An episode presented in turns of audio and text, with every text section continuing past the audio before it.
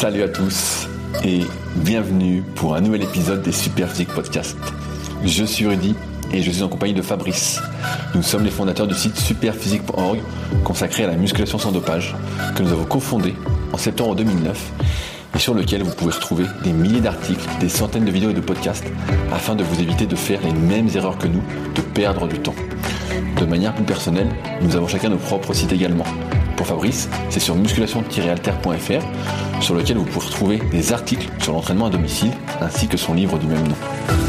Pour moi-même, c'est sur rudicoya.com sur lequel je propose du coaching à distance depuis 2006, mais également des formations en fonction de votre morpho-anatomie, des livres comme le guide de la prise de masse naturelle et le guide de la sèche naturelle que j'envoie personnellement, ou encore la formation superphysique pour les plus passionnés d'entre vous. Enfin, vous pouvez retrouver sur le site Superphysique notre marque de compléments alimentaires destinée à améliorer la santé et notre application SP Training qui est disponible sur tous les stores afin de vous permettre de savoir quoi faire à chaque séance.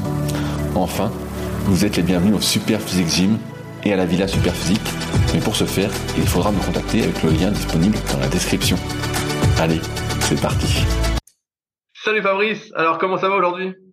Ah, salut Rudy et bonjour tout le monde. Eh ben écoute, j'en suis à six semaines et quelques de convalescence, donc j'ai pu reprendre. Ah, comme neuf. Euh, ah, j'ai presque comme neuf. J'ai pu reprendre un entraînement, voilà, full body avec du gainage, euh, du TRX et des petits exercices ah. euh, à la con comme ça. Ouais, ouais. Euh, en fait, alors pour l'anecdote, au bout de six semaines, euh, enfin au bout de quatre semaines, j'étais censé faire 20 séances de kiné. Vu comment s'étaient passées les précédentes séances de kiné euh, pour mon pied, et comme j'avais été assez peu impressionné, du coup, je me suis plutôt documenté pour savoir quels étaient les exercices de kiné qu'on préconisait après une opération du dos. Alors pour le dire, en gros, tu as du gainage oblique, le chien oiseau et du gainage pour les fesses. Donc autant me dire que tous les exercices, je les maîtrisais déjà dès la première fois que je testais, vu que je les faisais déjà avant euh, dans des versions plus difficiles, soit euh, dynamiques, soit avec un gilet lesté, soit avec une charge. Donc en théorie, les 20 séances de kiné, là, c'est comme si c'était déjà fait, vu que bah, la musculature, euh, normalement qu'on est censé réapprendre après, bah, moi je l'ai déjà en fait. Tu vois l'idée. En gros, si tu dois faire du, voilà. Si avant j'étais capable de faire du gainage oblique lesté, bon bah maintenant je fais du gainage oblique au poids de corps, mais j'ai pas à réapprendre le gainage oblique au poids de corps. Alors c'est vrai qu'il y a des gens s'ils n'en ont jamais fait de leur vie, euh, effectivement, ça va prendre un petit peu de temps de récupérer, mais en gros moi musculairement tout est bon. En fait, le risque, c'est plutôt que j'aille trop vite entre guillemets, puis que je me remette à mobiliser ma colonne vertébrale euh, trop rapidement. c'est le spirit. Euh, c'est le spirit, Fabrice, il est revenu. Euh, ouais, moyen, moyen, parce que quand même, je, je m'entraîne à la fois, je suis content, mais en même temps, j'y vais à reculons parce que j'ai un petit peu peur. En fait, c'est, il y a un peu d'ambivalence euh, dans tout ça, pour être franc. Donc euh, voilà. Mais sinon, bon. Et donc pas de douleur alors? Oui et non. En fait, tant que j'ai la colonne vertébrale à peu près droite, ça va. Par contre, si je courbe un peu, je sens qu'il euh, y a une, espèce de tension. Euh, plus je courbe, plus il y a une tension. Tu vois, c'est pas c'est pas complètement guéri. Genre, si je mets mes chaussures, si je me penche un peu trop en avant, je sens une tension. Mais euh, voilà, du coup, j'y vais doucement. C'est fragile encore. C'est quand même fragile. Bah, est-ce que ça ça va ça va revenir? On sait très bien que ça revient jamais après une blessure comme c'était avant. Mais est-ce que tu crois que tu vas pouvoir réarrondir le dos à fond sans souci? Oui, oui, ça, oui, ça, je pense que, oui, ça, ça, revenir exactement comme c'était avant, ça, je pense que oui, ça prend des mois, mais ça revient comme avant. La question, c'est après, euh, quelle est la probabilité de te niquer une fois que tu en as déjà eu une dernière discale, tu vois? Donc, euh, bref. Pour le moment, je m'entraîne, euh, comment dire, pour être mollement. mollement. Je dirais pas mollement, mais pour être en forme, voilà.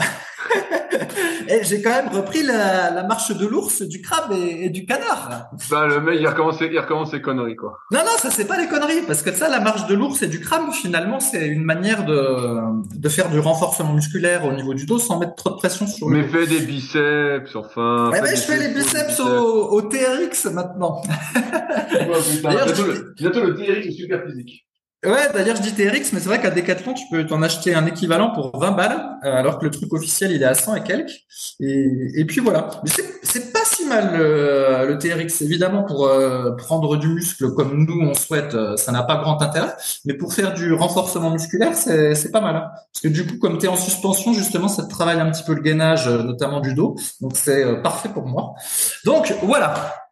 Me revoici plus ou moins dans la course, mon cher Rudy. Ah, on attend, on, attend, que tu reviennes complètement dans la course. De toute façon. Voilà. le, le, spirit se réveille, comme je pense qu'il va se réveiller, et puis le nouvel objectif qui va être, je sais pas le quoi. Ouais, moi-même, je sais pas encore quoi. Alors sinon, j'ai une anecdote, euh, mon cher Rudy. Justement, donc j'étais dans un dans un parc et je vois un, un type assez musclé, on va dire euh, peut-être musclé comme toi ou en tout cas niveau euh, gold sur la team super physique, qui enchaîne pompe, traction, squat à vide, pompe, traction, squat à vide, puis il enchaîne ça pendant je sais pas combien de temps. Donc j'ai regardé 15 minutes, il a fait ça pendant 15 minutes. Et déjà avant, il en faisait encore. Et le mec était vraiment balèze. Et donc je m'approche de lui et puis je lui dis salut, est-ce que tu es comme ça juste L'inspecteur, l'inspecteur est parmi. des, des pompes et du squat ou, ou tu prends des produits. Il faut autre chose pour avoir ce physique. Non, il prenait pas de produits, il avait pas des grosses veines dégueulasses et, et des trapèzes. Et euh, il me dit maintenant oui je fais ça, mais avant j'allais beaucoup à la salle de gym. Et en fait faire ça, euh, ça me maintient. À peu ah près. merde. Oh, t'as ben cassé, ouais, mon, t'as tu cassé vois. mon rêve. Je me disais, Ouais, ah, mais tu vois, le- euh, pompe, squat à vide, ça suffisait. Et puis en fait, non. Mais tu vois, quelqu'un qui n'y connaît rien, il voit le type qui est super balèze puis qui fait ça pendant une heure, parce que même après avoir discuté avec lui, il continuait, il continuait. Je me suis même cassé du parc. Il avait toujours pas fini de faire ses tractions, euh, euh, ses tractions, ses pompes, ses squats, ses burpees. Il en était toujours euh, à les faire. Quelqu'un peut se dire ah bah voilà en fait je fais ce type d'exercice là mais pendant longtemps et hop je deviens balèze alors qu'en réalité non évidemment là il se maintenait et sa musculation il l'avait eu en salle et euh, j'étais particulièrement impressionné par ses bras et, je lui dis, les bras, euh, du coup, tu, les as eu comment? Est-ce que tu faisais beaucoup d'exercices avec halter et tout ça? Il m'a dit qu'en fait, ses bras, il les avait eu en faisant des tractions euh, lestées très lourds, donc des, tractions pronation et des tractions supination. Et il dit que c'est comme ça qu'il a chopé des biceps.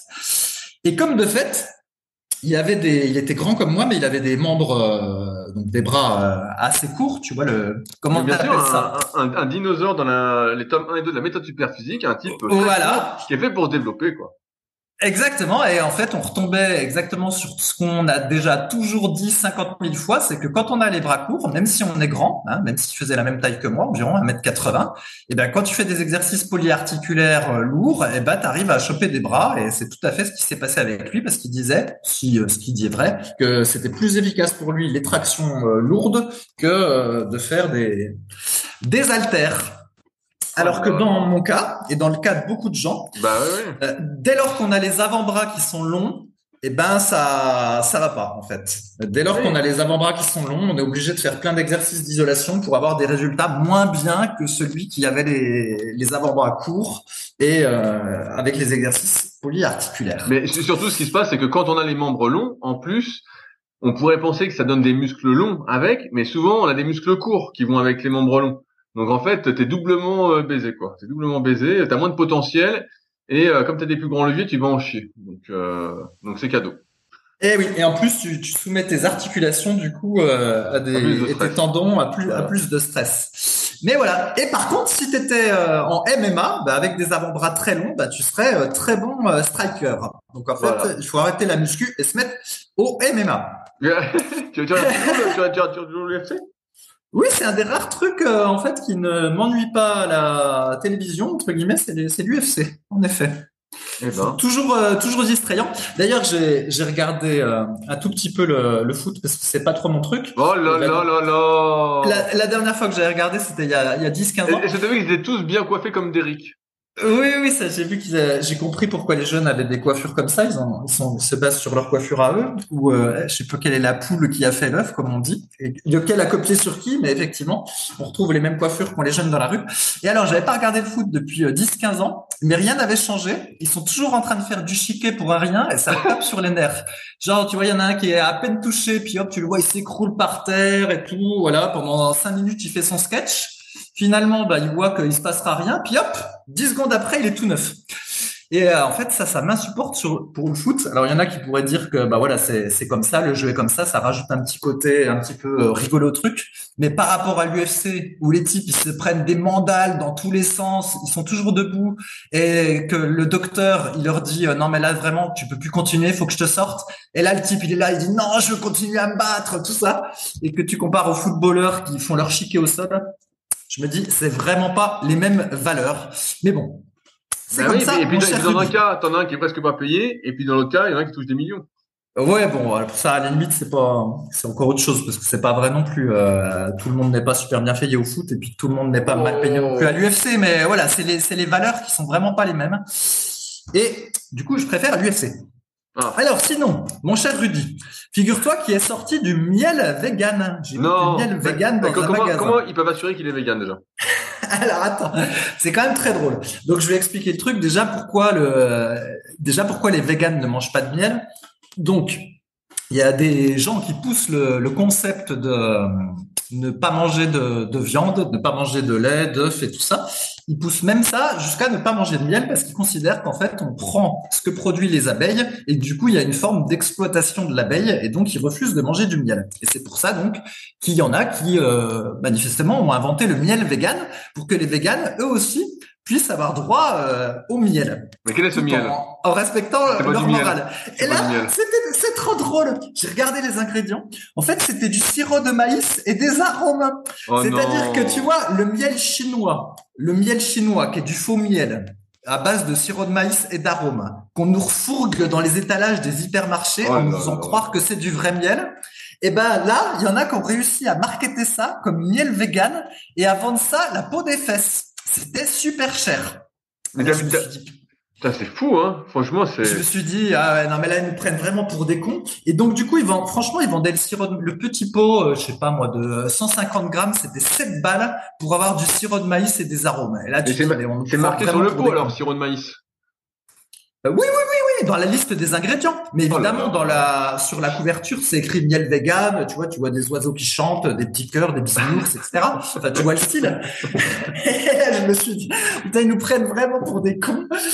Mais voilà, c'était comme ça. Mais ce qui était très drôle, c'est que finalement, tu vois, c'était la recette de miel chinois qui était devenue miel vegan. En fait, tu peux mettre une étiquette bon miel, ou alors tu peux mettre une étiquette miel vegan. Et à chaque fois, bah, c'est du sirop de maïs et des arômes. Voilà pour la petite blague. T'as t'as eu une fausse joie que tu dis ça y est, je vais manger du miel. Je vais être aussi balèze que Winnie l'ourson et puis ça va être réglé quoi. Et ouais. Ah, tout ça pour dire que chaque fois qu'on croit avoir tout vu, en fait, euh, on voit toujours de nouvelles choses. Et c'est comme ça, mon cher Rudy. Eh ben. Voilà, et c'est tout pour moi pour aujourd'hui. Oh, bah, se- seulement ces petites news. Eh ben attends, je voulais qu'on. Alors moi, j'ai sélectionné plein de questions, comme d'habitude, euh, qui ont été posées soit sur les forums Superphysique, qui je rappelle sont les derniers forums de musculation. Je rappelle également pendant que j'y suis que le podcast est s'écoute sur toutes les plateformes de podcast ainsi que sur YouTube. Sur YouTube, il y a un petit peu de pub, euh, mais c'est pas moi qui gère tout ça. Mais sinon, vous pouvez écouter sans pub sur les applications de podcast. Sinon, sur l'ordinateur, mieux vaut installer AdBlock.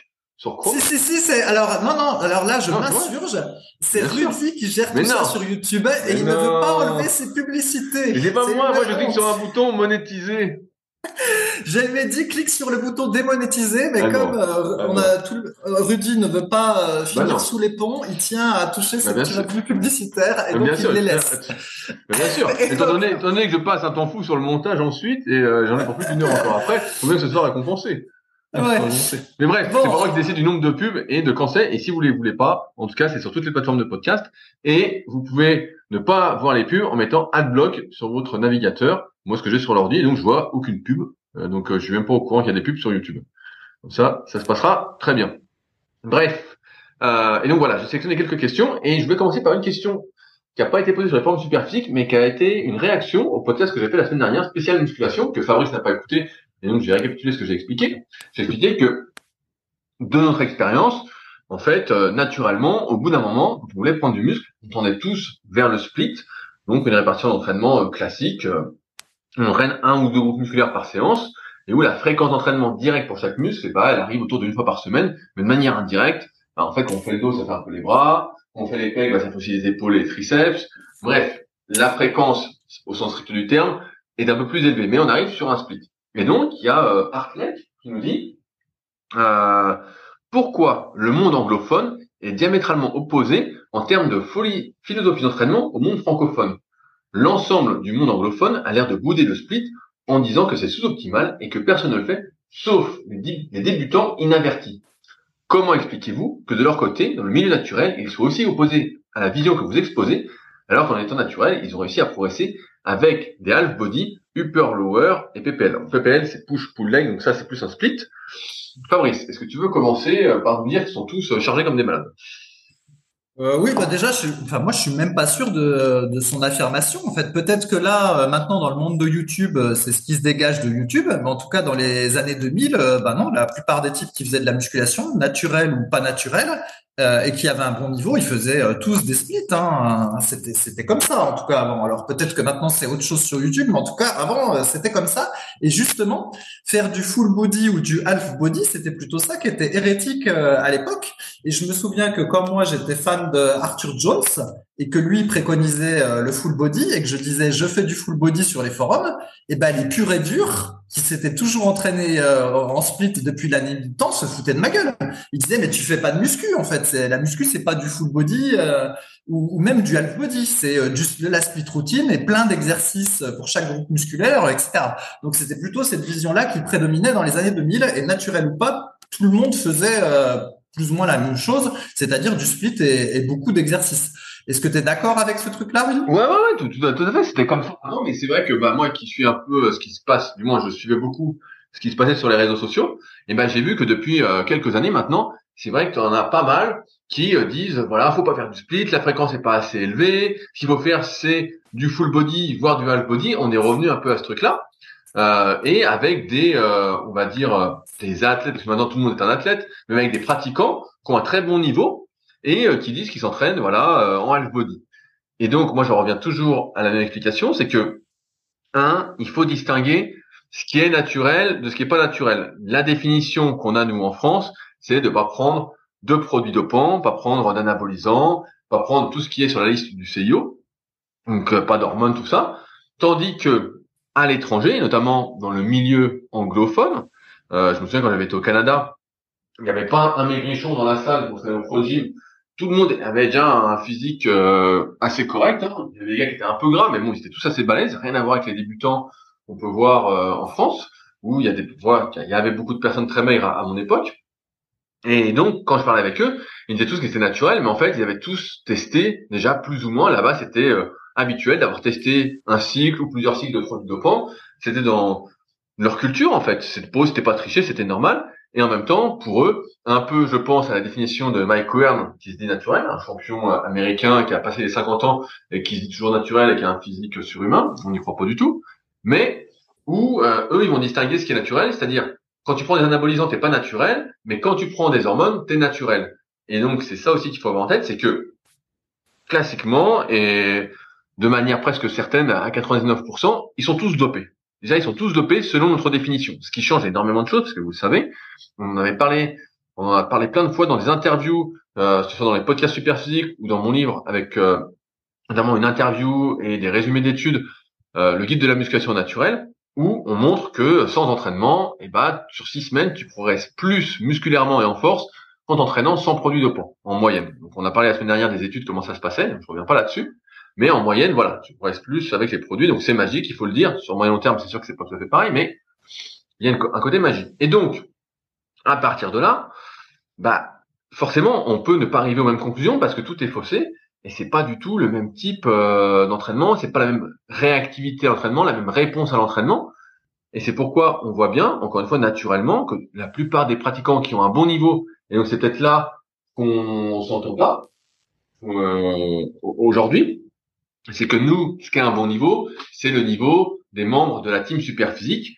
Et comme le disait euh, niveau gold, niveau gold, voilà, niveau gold, hein. un, un, bon niveau, c'est que en fait, ce que disait Fabrice avec son super-héros euh, des parcs, euh, c'est que quand on n'est pas spécialement doué, euh, et c'est Alfonso Ricardo qui répondait sur YouTube, ben en fait quand t'es pas doué pour un truc, il faut en faire beaucoup beaucoup plus. Et donc c'est vrai que des fois on a des, exemples, on a toujours l'exception qui confirme la règle, de gars qui font quatre exos, qui vont faire traction, dips, squat, développé militaire. Et j'exagère, je fais des trucs comme ça. Et les mecs ont des physiques incroyables. On se dit pas mais c'est génial, c'est ça qu'il faut que je fasse. Puis toi, t'essayes, et puis tu vois bien qu'il n'y a rien qui se passe. Moi, je me souviens quand je faisais euh, du half body, bah voilà, le premier, deuxième exercice, je progressais, mais musculairement, il se passait pas grand chose, et c'est seulement à partir du moment où je suis vraiment passé en split, on peut voir sur ma vidéo d'évolution, hein, un moment où j'ai progressé physiquement, bah voilà, c'est le moment où je suis passé vraiment en split, et que j'ai vraiment forcé entre guillemets ma nature en en faisant beaucoup plus, en forçant plus, voilà, en augmentant le volume pour chaque muscle, qui fait partie des facteurs qui aident à progresser. Et aujourd'hui, on minimise énormément ce facteur du volume d'entraînement durant la séance en disant que euh, j'ai une connerie, euh, 9 séries pour les pecs en une fois, c'est moins bien que 3 fois 3 séries dans la semaine. Ben, musculairement, c'est pas vrai. D'un point de vue de la force, ça peut se discuter, et tout dépend de l'intensité des séries, du management de l'intensité. Mais du point de vue de la prise de muscle, c'est bien mieux de faire 9 séries d'un coup que 3 fois 3 séries, du moins à partir d'un certain niveau. Mais ça, euh, on s'en rend compte quand on n'est pas doué et que on fait de la muscu depuis un moment, on voit bien qu'on tend tous vers ça. Et en fait, pour moi, il n'y a pas spécialement de débat. Mais c'est vrai que aujourd'hui, ce qui est un bon physique, c'est plus la même définition qu'on avait ou qu'on a. C'est que des fois, il y a des gars, je vois sur les réseaux, qui ont des physiques, euh, pour moi, qui sont assez banales. Voilà, ils sont un peu secs. Euh, comme pour faire plaisir à Fabrice, c'est des métrosexuels. Et puis, euh, tout le monde dit, ils ont des bons physiques, ah, j'aimerais être comme ça.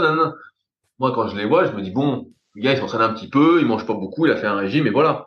Mais c'est pas quelque chose euh, où je me dis bah voilà ce gars-là il sait de quoi il parle. Pour moi il sait rien du tout il s'entraîne pas euh, il, bidouille il bidouille. Et donc euh, mais c'est vrai que si on base ses conclusions sur ce type de personnes bah ouais c'est sûr qu'on n'arrive pas aux mêmes conclusions parce qu'on fait pas du tout la même chose on n'est pas du tout dans le délire. Alors après sur le half body comme on le redit souvent dans les podcasts half body ça convient très bien à une majorité des gens qui a un niveau semi débutant en musculation, c'est-à-dire qu'il s'entraîne euh, un petit peu, des fois par intermittence, qui s'arrête, qui reprend, euh, voilà, c'est très très bien. Mais quand on veut maximiser sa prise de muscle au maximum, on tend tous plus ou moins à terme vers le split, mais ça, ça nécessite une pratique vraiment assidue et euh, des années d'entraînement. Oui, alors bon, moi je, je nuancerai parce que je pense qu'on peut faire du half body à peu près jusqu'au niveau intermédiaire avancé, à peu près entre les deux. Et donc justement, moi comme euh, j'estime ne pas avoir atteint le niveau vraiment euh, avancé, quoi, avoir fait une dizaine de répétitions à 100 kg, développé couché, etc. Euh, ce genre de truc, ça, ça, j'étais pas assez fort pour faire ça. Donc moi, la plupart du temps, bah, je me suis entraîné en half body. Alors peut-être que Rudy dira que justement, c'est peut-être bah, pour ça bah, que j'étais pas assez. Bon. Non, non, c'est parce que t'étais pas fait pour, pas fait pour le développer couché. Mais je pense que c'est sûr que ça a limité le développement peut-être de certains muscles. Euh, Peut-être, peut-être. Voilà.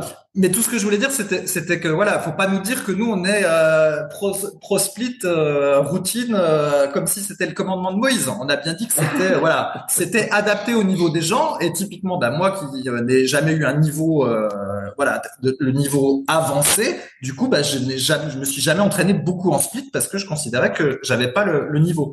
Et donc probablement que d'ailleurs beaucoup de gens qui nous écoutent n'ont, selon nos critères, pas le niveau pour passer en, en split. Donc après, faut pas nous faire dire ce qu'on n'a pas dit. On n'a pas dit qu'il fallait que toute la planète Terre qui fait de la Mais faites tous du split. Oh voilà. Et par ailleurs, et une autre remarque que j'avais déjà dit, euh, il se trouve que de nos jours, bah, comme la musculation, il faut que ce soit adapté euh, à la à la vie de famille et tout ça. Bah, en général, euh, on, on, fait un split sur sept jours. Mais pareil, avant, dans les années 2000 ou même avant, c'était fréquent de faire un split sur six jours. Et donc, du coup, c'est vrai qu'en termes de fréquence d'entraînement, ça changeait un petit peu. Ce qui trouve que Faire qu'un groupe musculaire de manière directe une fois par semaine, c'est trop peu sur un split sur sept jours. Si déjà on passe à six jours, euh, c'est déjà un petit peu euh, différent. Et d'ailleurs, moi, je pense que ça fonctionne mieux sur six jours. Mais le truc, c'est que bah, de temps en temps, il faudra vous entraîner le dimanche. Ce qui, pour les purs et durs de la musculation, euh, dans les années 90, 82 000, où c'était que des marginaux et des types qui étaient dingues de musculation, ils n'en avaient rien à foutre de s'entraîner le dimanche. C'est vrai qu'aujourd'hui, tu peux pas vendre un split sur six jours parce que personne ne va vouloir s'entraîner le dimanche. Vu que la muscu, c'est devenu quelque chose... Euh, mais moi, j'aimerais trois fois 15 minutes en démarrant au début juillet pour être prêt fin juillet. Et sans matériel, s'il vous plaît. Et j'aime pas, pas transpirer aussi, ça me pique les yeux.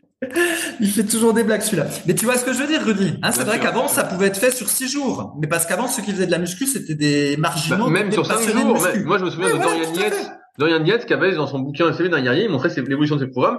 Et à un moment, il était à une fréquence une fois tous les cinq jours. Il y avait trois entraînements différents. Je sais plus, il faisait euh, un, deux jours de repos, un, et il reprenait le cinquième jour. Et donc euh, voilà. Voilà, puis je crois qu'après il a, il a rajouté un autre jour de repos supplémentaire. Puis, voilà, puis il avait un split sur six jours. Mais voilà, tout ça pour dire que c'est pareil, il y a split et split en fait. Voilà, tu peux faire split sur 7, split sur 6 ou euh, encore split sur 5 jours, ce qui est encore un, truc un peu différent. On pourrait imaginer en fait que quelqu'un au niveau intermédiaire, euh, il fasse du euh, half body Euh, ensuite, quand il est en intermédiaire euh, avancé, il passe à un split sur cinq jours. Quand il se rapproche du niveau avancé, il est un split sur six jours. Et une fois qu'il est euh, très avancé, il fait un split sur sept jours. On pourrait imaginer cette transition-là. Mais après, voilà, faut être très flexible sur ces jours d'entraînement. Et aujourd'hui, la plupart des gens ont cette possibilité parce que les salles de muscu sont vertes tout le temps. Mais pour concilier avec la vie familiale et tout le tralala, bah là, c'est beaucoup plus compliqué. Et c'est ça le, le problème. Eh oui, eh oui. Alors, j'ai sélectionné une autre question que j'avais oublié de traiter la semaine dernière. Donc, c'est une question de Emeka qui nous demande notre avis sur un petit problème de genou. Alors, il a un conflit fémoro-patellaire latéral au genou droit sans problème de rotule. Sachant que la douleur n'est pas constante et qu'elle n'est pas forcément présente pendant l'effort et minime si c'est le cas. Le chirurgien que j'ai vu, donc c'est quand même important parce qu'il a bien un chirurgien, m'a donné des séances de kiné avec comme programme musculation statique du quadriceps avec rotation interne du tibia, travail des rotateurs des genoux et des étirements actifs des ailerons rotuliens externes des ischios et des quadriceps. J'en ai parlé à un kiné que je connais, qui m'a dit que sans différence de force notable entre les deux côtés, il n'y avait pas besoin de tout ça. Il m'a conseillé de repartir à 50% de mes charges et de les faire en unilatéral et de monter les charges de 10% si pas de douleur dans les trois jours qui suivent la séance, tout en validant toujours deux fois la séance avant de monter la charge. J'aimerais savoir ce que vous en pensez. Fabrice, toi qui sors de chez le kiné, qu'est-ce que tu en penses? Alors son problème, j'en pense rien parce que j'ai pas compris grand chose.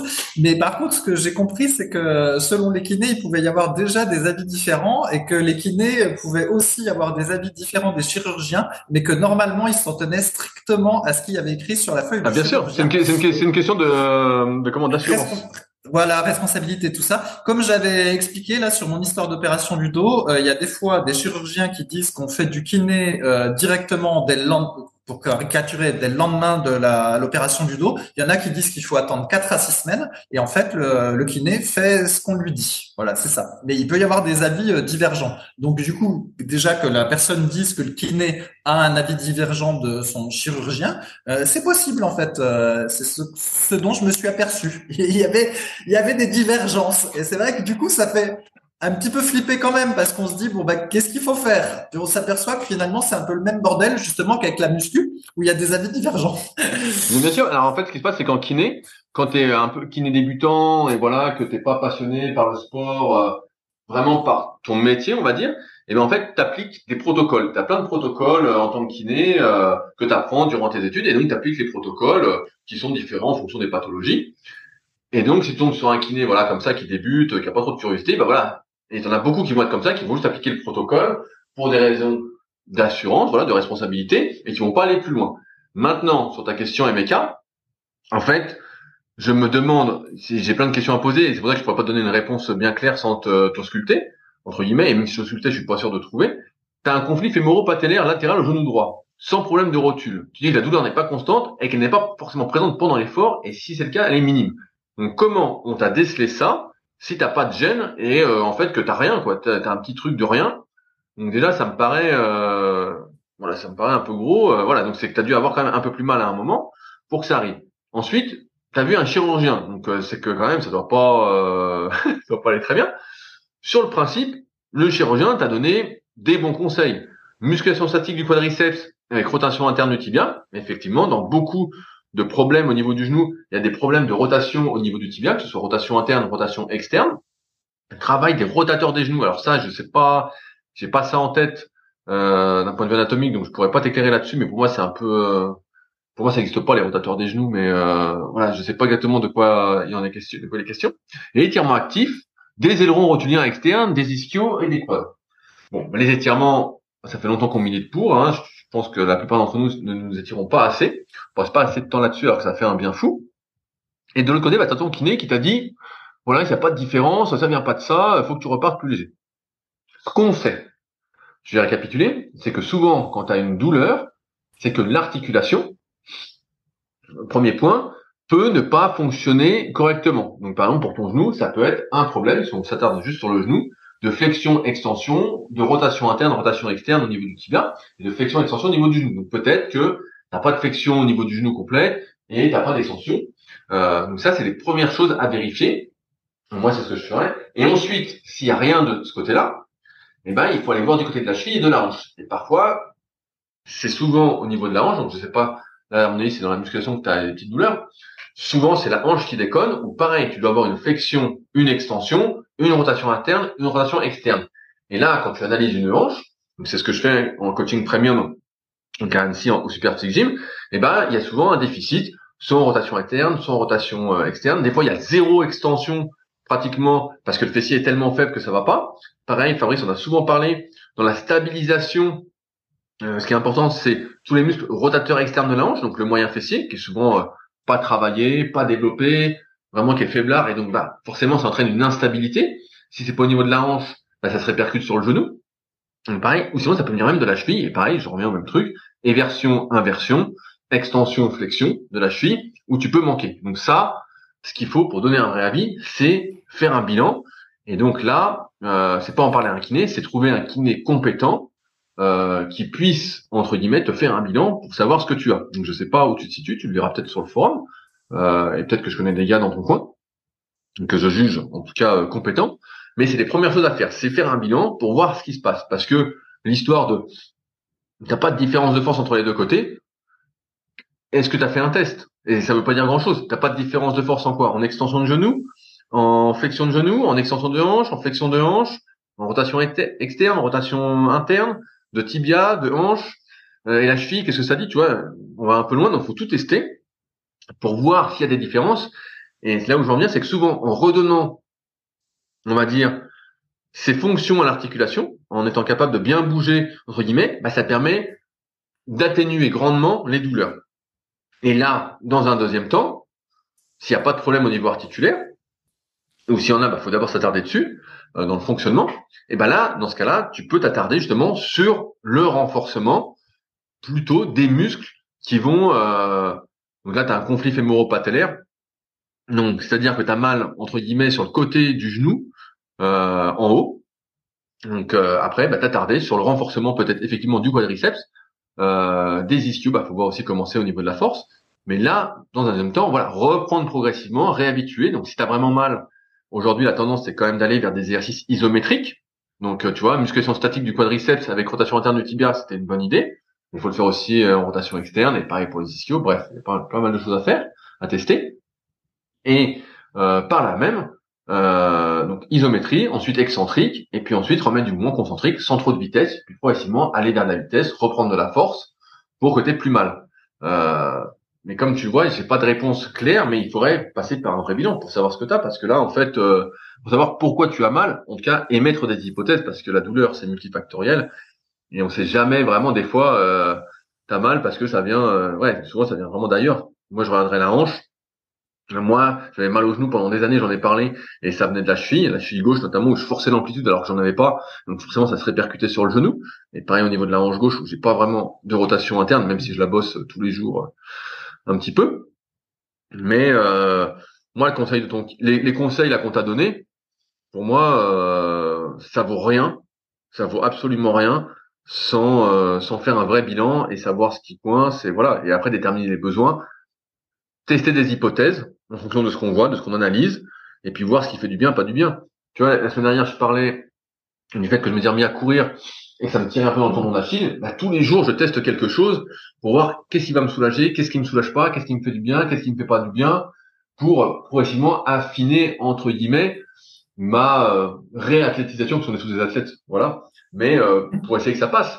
Et euh, peut-être que c'est juste un problème de renforcement tendineux, euh, entre guillemets, même si un conflit fémoro-patellaire, souvent c'est pas ça, mais euh, ça route, t'en as trop fait d'un coup, et, euh, et voilà, et tu as dépassé tes capacités d'adaptation, je sais pas quel âge tu as, et en fait, bah faut reprendre plus léger, reprendre tout doucement, sans mettre de vitesse, et voilà, il est doucement. Mais euh, là, pour moi, euh, suivre ce que dit le kiné entre guillemets, là pour ton genou, sans te tester ou ce que dit le chirurgien, ça n'a pas de sens. Et ça n'a pas de sens. La règle c'est toujours la même, c'est fais ce que ce qui ne te fait pas mal, c'est comment la règle de la non-douleur, et par par la suite et ben tu essaies de trouver des trucs qui te font pas mal. Ce qu'il faut surtout, c'est bouger. Bouger, bouger, bouger autour de la douleur, bouger de plus en plus autour de la douleur, et puis progressivement, tu pourras bouger peut-être sans douleur, et après, il faudra reprendre doucement. Mais euh, a priori, t'as pas très très mal, quoi. Donc euh, c'est c'est le pire pour moi, ces, petites douleurs-là, où quand t'as pas grand-chose, en fait, t'as envie de forcer dessus, t'es là, tu dis putain, mais j'ai pas grand-chose. Euh, pour moi, c'est le plus chiant. Alors que quand tu as un truc vraiment niqué, bah là, t'es niqué, euh, t'es niqué. Tu peux rien faire et voilà, tu fais ta rééduque tranquille comme Fabrice. Mais sinon, là, ça a l'air d'être un petit truc. Donc voilà, euh, MK. Je ne saurais pas aller plus loin euh, à distance, mais j'espère t'avoir donné quelques pistes. Voilà. Ouais, euh, je voulais juste ajouter quelque chose, Rudy. Euh, souvent pour les des tas de petits problèmes qu'on peut avoir euh, comme ça aux épaules, aux hanches, aux genoux ou, des trucs, on s'aperçoit que les exercices recommandés sans faire de diagnostic particulier, c'est un peu toujours les mêmes. Par exemple, quand on a des problèmes d'épaule, d'instabilité de l'épaule et tout ça, souvent ce qui revient, bah, c'est de faire l'exercice du Y là, vous savez où on est allongé ensemble au, sol et puis on fait sur le ventre et puis on, on, fait un Y avec ses bras, du L-fly euh, l'oiseau euh, avec l'élastique. Voilà, on, retombe un peu toujours sur ces exercices-là. Quand on a un petit peu mal au dos, bah, c'est le, le à quatre pattes, le chien et le chat pour donner un peu de mobilité au dos, et puis ensuite le chien oiseau pour euh, renforcer. effectivement, au niveau de la hanche, souvent on n'a pas assez de moyens fessiers, donc du coup il y a l'exercice du chien qui pisse que j'avais montré sur YouTube, ou sinon bah, on s'allonge au sol on s'allonge sol sur le côté et on, et on lève la jambe. Enfin bref, tout ça pour dire qu'en fait, c'est vrai que pour chaque articulation, il y a souvent une poignée d'exercices qui reviennent euh, un petit peu tout le temps. Et des fois, quand euh, on n'a pas envie d'aller consulter pour avoir un diagnostic qui euh, sera peut-être pas le bon, eh ben, peut-être qu'il suffit de faire les exercices entre guillemets habituellement recommandés euh, autour de ce truc-là qu'on trouve souvent facilement sur Internet. Vous tapez euh, file, file type de point PDF sur Google et puis ensuite vous mettez euh, exercice de renforcement de plus l'articulation qui vous convient et puis vous allez tomber sur un protocole exactement comme a dit Rudy. les protocoles de kiné on les trouve sur Internet, c'est très facile avec la technique que j'ai donnée et c'est toujours les mêmes exos, les mêmes exos et du coup ben, on peut être autonome, les faire chez soi si ça génère aucune douleur et avec un peu de chance, bah, ça résout le problème sans même avoir eu besoin euh, de se compliquer la vie à aller le diagnostiquer parce que c'est pas si facile que ça de diagnostiquer. Donc voilà, ça peut être une stratégie. Bien sûr. tu vois ce que non, mais c'est vrai, c'est vrai, c'est vrai que souvent les problèmes viennent de la même chose. Un manque de rotation externe au niveau des épaules, un manque de rotation au niveau des hanches, euh, que ce soit interne ou externe. Moi, j'ai plus des manques en rotation interne, mais voilà, un manque de renforcement du moyen fessier, un manque d'ischio-jambier, euh, un manque de solaire ou de jambes antérieures, c'est des périostites. Voilà, on pourrait même faire, entre guillemets, si un jour l'envie me prend et que c'est un sujet qui me passionne, et ben faire un programme euh, prévention préable, global, sans personnalisation, donc ce serait pas l'idéal, mais qui pourrait résoudre euh, peut-être 90% des problèmes qu'on rencontre. Donc ça c'est vrai qu'il n'y a pas besoin de passer du temps chez, on va dire, un kiné ou de voir un chirurgien pour des trucs comme ça faut surtout y aller. Voilà, quand euh, Fabrice l'a bien vu, et moi je le sais aussi. Il n'y a pas, comme dans tous les domaines, il y a beaucoup de kinés qui sont pas spécialement euh, compétents et en même temps ils n'ont pas l'habitude de voir des sportifs, ils sont pas sportifs. Voilà, chaque kiné a aussi sa, spécialité. Euh, comme en, muscu, euh, chaque coach a sa spécialité ou chaque pratiquant devrait avoir sa spécialité, mais c'est pas le cas. Tout le monde s'est spécialiste de tout. Mais souvent, bah voilà, moi ma conclusion, c'est que quand il t'arrive une merde, et eh ben c'est à toi de devenir le spécialiste dont tu as besoin. C'est toi qui dois devenir un expert euh, de ce que tu as. Et parfois ça peut prendre du temps, mais c'est justement en ayant ces problèmes que tu vas devenir un expert, parce que euh, on, est régulièrement conseillé par des gens qui n'ont jamais eu les problèmes et qui donnent, qui euh, là dans le cas de, précis de, de ils donnent des protocoles, ils disent voilà c'est comme ça qu'il faut faire, sauf qu'ils n'ont jamais eu le truc, donc ils savent pas vraiment ce qu'il en est, ils savent pas ce que tu ressens, et c'est pour ça qu'il faut vraiment se responsabiliser au maximum quand on le peut, Sauf dans les cas extrêmes, voilà, comme avec l'opération du Fabrice où tu es à moitié paralysé, bah là t'as pas le choix. Mais si tu peux euh, compter sur toi-même, bah mieux vaut que tu le fasses à MK parce que euh, sinon tu sauras pas quoi faire. Voilà, t'es paumé. J'ai vu que t'avais mis un message un peu plus loin euh, en disant que t'avais commencé des trucs, etc. Et pareil, t'étais pas, ça changeait pas grand chose. Bah ouais, parce que les gars en fait ils te font faire des trucs au pif, puis ils en savent pas plus que toi. Donc à toi de devenir un spécialiste. J'espère, en tout cas, t'avoir donné quelques pistes à creuser. Et si jamais je peux regarder un petit peu ce qui se passe pas loin d'Annecy, euh, si j'ai des pistes plus faciles à te donner. Mais euh, sinon, bah, trouver des kinés euh, dans ton coin, qui sont compétents. Voilà. Alors, est-ce qu'on a le temps pour une autre question, mon cher Rudy? Tout à fait, tout à fait. Alors, j'avais pris une question euh, un peu qui, qui m'amuse aussi, donc un peu pas de tête, mais c'est Rémi62 qui nous dit alors voilà, je prends 30 à 60 minutes de mon temps chaque soir pour m'étirer. Mais j'aimerais changer de routine et donc dans le même temps avoir la meilleure routine. Donc, quelle serait la meilleure routine d'étirement en sachant que mon objectif est d'être en bonne santé le plus longtemps possible? Alors, Fabrice, est-ce qu'on s'est donné euh, une routine d'étirement générale pour tout le monde? Et déjà, est-ce que c'est tirer 60 minutes tous les jours, tous les soirs? Qu'est-ce que tu en penses? Est-ce est-ce que c'est quelque chose qui est tenable?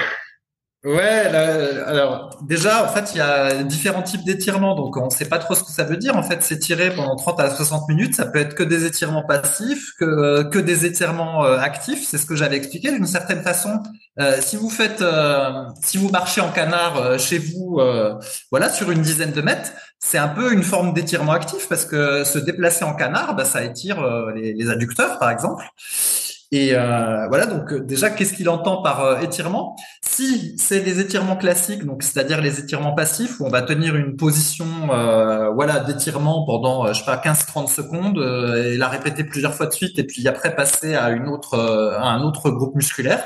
Moi, je pense que 30 à 60 minutes, c'est clairement trop, et que en plus, ça peut même finir par causer des problèmes parce que, comme j'avais dit, quand on a euh, trop de mobilité passive par rapport à euh, comment?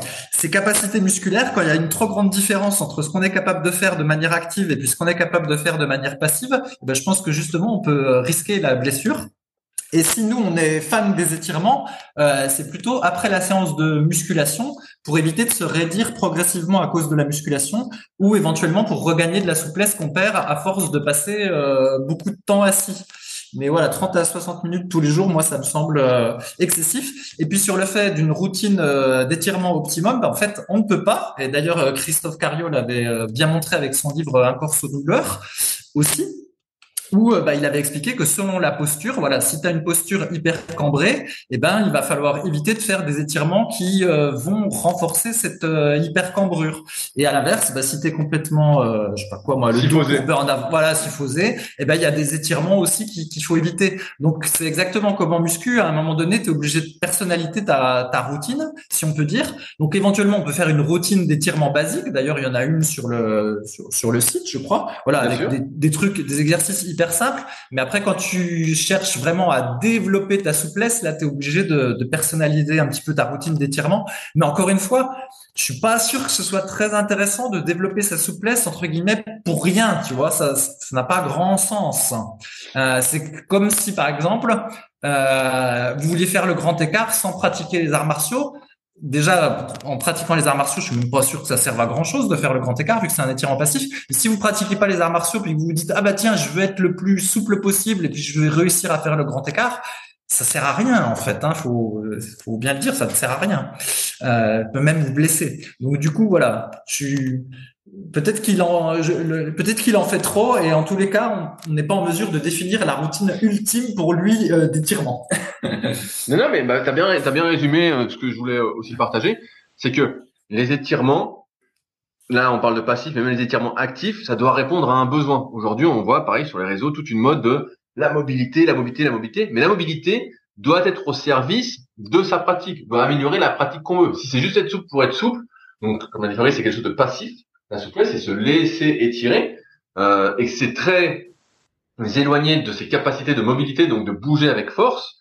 Là, il y a, des risques euh, de perte de contrôle et donc, euh, on va dire, de perte de stabilité. J'en avais parlé il y a très longtemps dans ma vidéo sur la souplesse en musculation sur le site Physique. Mais euh, ouais, faut encore une fois faire par rapport à ses besoins et ça c'est pas possible à moins de donner des conseils voilà très généralistes pour commencer euh, et comme l'a dit Fabrice, bah, il, y a plusieurs articles sur le site avec des routines d'étirement qu'on avait fait au tout début justement pour répondre à cette problématique. Mais sinon, il faut aller dans la personnalisation et pas passer 60 minutes chaque soir à s'étirer passivement. Moi, ça me rappelle une période où justement je découvrais un peu les étirements, tout ça. Et c'est vrai que je passais tous les soirs, j'étais célibataire à ce moment-là, et euh, tu passes ton temps à t'étirer. Je passais des fois une heure, deux heures à m'étirer le soir, à tester des trucs. Qu'est-ce qui fait du bien, qu'est-ce qui fait pas du bien? Euh, voilà toujours dans cette optique de tester et puis de trouver des, des choses. Et en fait, euh, bah, c'était intenable à terme, c'était intenable. Donc on est plus pour, qu'à moi aujourd'hui, plus pour, voilà, j'ai une routine, on va dire personnelle euh, de mobilisation euh, que je fais bah, tous les matins, euh, pas quand je me lève mais presque, euh, voilà, qui me permet de maintenir une certaine, qui me met en bonne route pour la journée. Et ensuite, je vais m'étirer activement avant la séance ou passivement si vraiment je manque de souplesse passive avant la séance pour mieux réaliser mes exercices. Et en fin de séance, ça va être seulement pour se détendre, retourner comme on dit en mode parasympathique, en détente, bien respirer tout ça. Mais au but, voilà, c'est plus de repartir de manière détendue de la salle, globalement, que gagner en souplesse. Et seulement après, j'ai envie de dire, euh, si vraiment on n'a pas eu le temps durant sa séance de faire ce qu'il fallait, on peut repasser un peu de temps dessus, mais dans ce cas-là, bah là, euh, ça commence euh, à être une activité de toute la journée. Et après, on peut aller dans les dérives de certains qui disent l'entraînement c'est toute la journée. Oui, bien sûr, l'entraînement c'est pas toute la journée, mais le problème c'est que après ça prend un temps fou et ce qui est peu compatible avec la vie de, la majorité. Mais donc l'idée bah, c'est de faire ça durant son entraînement en fonction de ses besoins et euh, si on manque de souplesse, parce que pareil, j'en ai vu pas mal en coaching premium comme ça, qui manquent de souplesse globalement de partout, parce qu'ils sont très tendus, ils n'arrivent pas à, se détendre, ils ont un tonus de base, comme on dit, euh, trop important. Et bah, dans ce cas-là, euh, il faut peut-être avant de vouloir faire de la musculation, tout ça, bah, apprendre à se détendre. Je vais aller un peu long, mais avec la méditation, du yoga sur des positions extrêmes, se détendre, faire vraiment de la respiration pour apprendre à se détendre et ensuite améliorer sa souplesse pour pouvoir faire de la musculation avec moins de risques de blessure. Parce que si on peut pas bouger, et on le rappelle souvent, et qu'on bouge grâce au poids, on va dans l'amplitude qu'on n'a pas sans les poids, et ben c'est la meilleure façon de se blesser à terme. Euh, et si vous n'êtes pas encore blessé et que vous faites ça, malheureusement, ça va arriver si vous persistez dans cette voie. Voilà. Ouais, alors d'ailleurs, Rudy, à ce propos, si j'ai cinq minutes, euh, figure-toi que je me suis mis à faire, euh, on va dire, des exercices de, de Qigong, mais je le fais peut-être pas exactement comme euh, un maître Qigong le dirait. Donc, on va dire que je fais des, euh, de la gymnastique douce euh, combinée avec des exercices respiratoires. Voilà, on va, on va, dire ça comme ça. Et je me suis mis à faire ça euh, pendant ma période de convalescence, justement parce que j'avais besoin de m'apaiser un peu, de me calmer, vu que je pouvais pas m'entraîner de manière intensive. Et puis, bah, finalement, j'ai continué parce que je trouvais que voilà, ça, ça me faisait du bien. Et alors, pourquoi je raconte ça? C'est que ben, en faisant ces exercices respiratoires, donc moi, j'ai appris qu'il y a un protocole où en gros, j'inspire en environ 5 secondes et j'expire en environ 5 euh, secondes, euh, tout en faisant différents euh, mouvements. Et puis, bah, je fais ça pendant une trentaine de minutes. Et donc, ça fait, je sais pas, un bon un mois et quelques que je fais ça tous les jours. Au début, simplement dans le but de m'apaiser et puis de, de m'occuper. Et puis maintenant, parce que j'aime bien. Et alors, j'en attendrai pas grand-chose, mais figure-toi qu'il s'est passé quelque chose, ah, petit Rudy. C'est devenu un moine bouddhiste. Alors, je n'en vois pas encore des boules de feu euh, comme Sangoku. D'ailleurs, je n'ai toujours pas ressenti cette sensation euh, dont on parle, où on est censé avoir les paumes de main qui deviennent chauds parce qu'on a réussi à faire circuler son euh, énergie vitale et tout tralala. Ça, j'ai pas.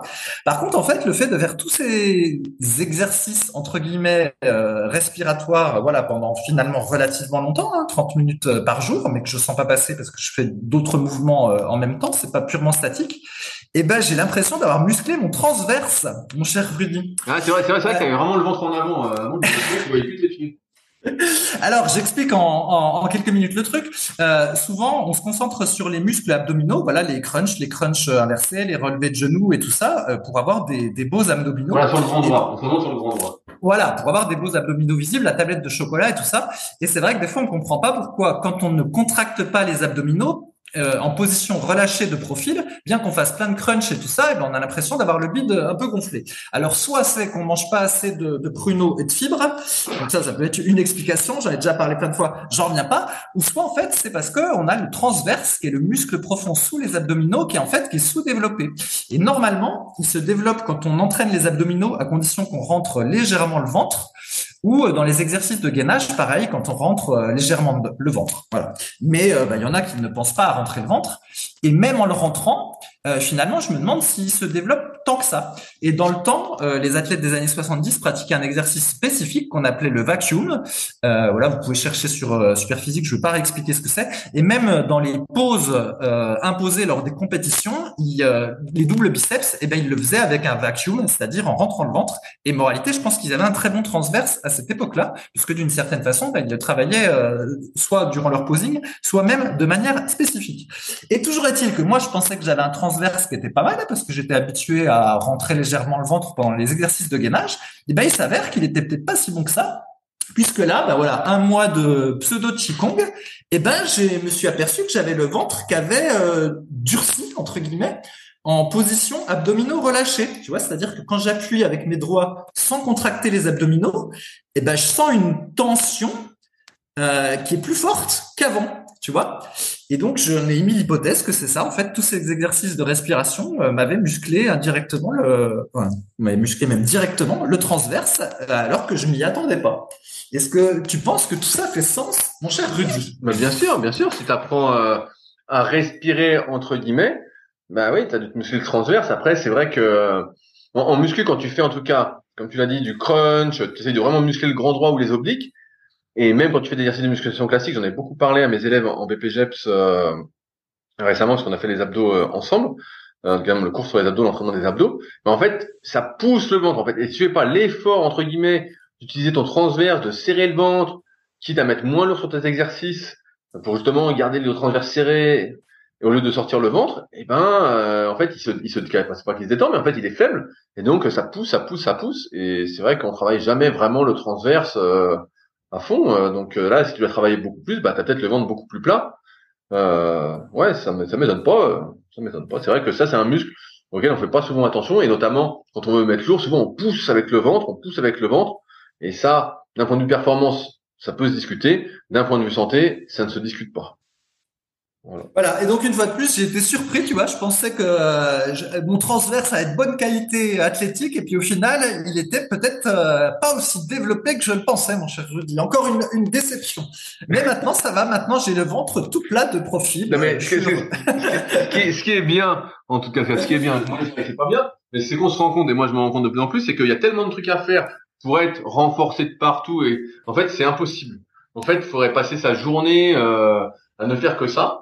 Et euh, c'est le con du truc, c'est qu'en fait, des fois, t'as l'impression de faire vraiment beaucoup de trucs. Et, euh, et donc, euh, en fait, ouais, t'es pas renforcé, quoi. Il y a toujours des petits trucs. Euh, là, je fais plein de trucs. J'avais du temps, vu que j'étais à Libourne pour m'entraîner au, kayak. J'ai j'ai passé pas mal de temps en salle pour faire plein de petits exercices pour m'échauffer avant. J'ai pas l'occasion de faire ça quand je suis avec Belette. Et en fait, tu te rends compte, tu testes des trucs, tu te dis, putain, mais j'ai zéro force sur cet angle-là, putain, faut que je me renforce là. Et en fait, c'est sans fin, quoi. Des fois, je me disais, je vais passer juste 10 minutes avant la séance, ça va aller pour m'échauffer. En fait, tu passes 45 minutes, tu te dis putain, mais en fait, il y a plein de trucs, plein de trucs, plein de trucs, et puis en fait, tu te rends compte, bon, bah, c'est impossible de ça. c'est impossible. Oui, ouais, tout à fait. Il y, a, il y, a, toujours un, comme tu dis, un angle, quelque chose qu'on. Euh, un truc où t'es nul, un truc où tu dis putain, mais j'ai zéro force, je suis vraiment, et là, je, je, je mime en même temps, je vois, je suis nul, quoi. Je vois, putain, j'ai rien, tu mets la main, je force, j'ai rien, quoi. J'ai rien. Bon, bah, c'est comme ça.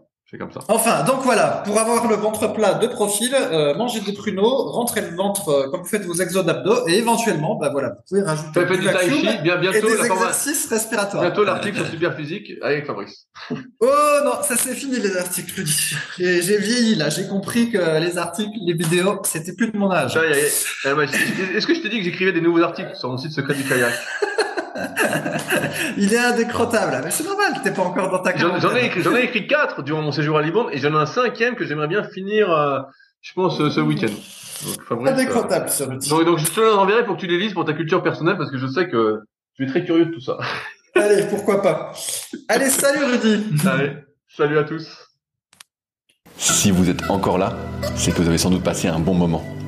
Si vous avez des questions sur les sujets que nous avons abordés aujourd'hui, ou que vous souhaitez partager votre expérience, ne vous privez pas. C'est avec plaisir dans la partie commentaires sur SoundCloud ou sur YouTube. Si vous avez des questions qui n'ont par contre rien à voir avec les sujets abordés, cela se passe directement sur les forums Superphysique, qui sont les derniers forums de musculation du web et qui est également les premiers. Cela se passe sur www.superphysique.org. Enfin, merci d'avance à ceux qui laisseront des commentaires sur les applications de podcast, que ce soit Spotify ou Apple, avec bien évidemment la note de 5 étoiles sur 5. Sur ce, bon entraînement à tous et à la semaine prochaine.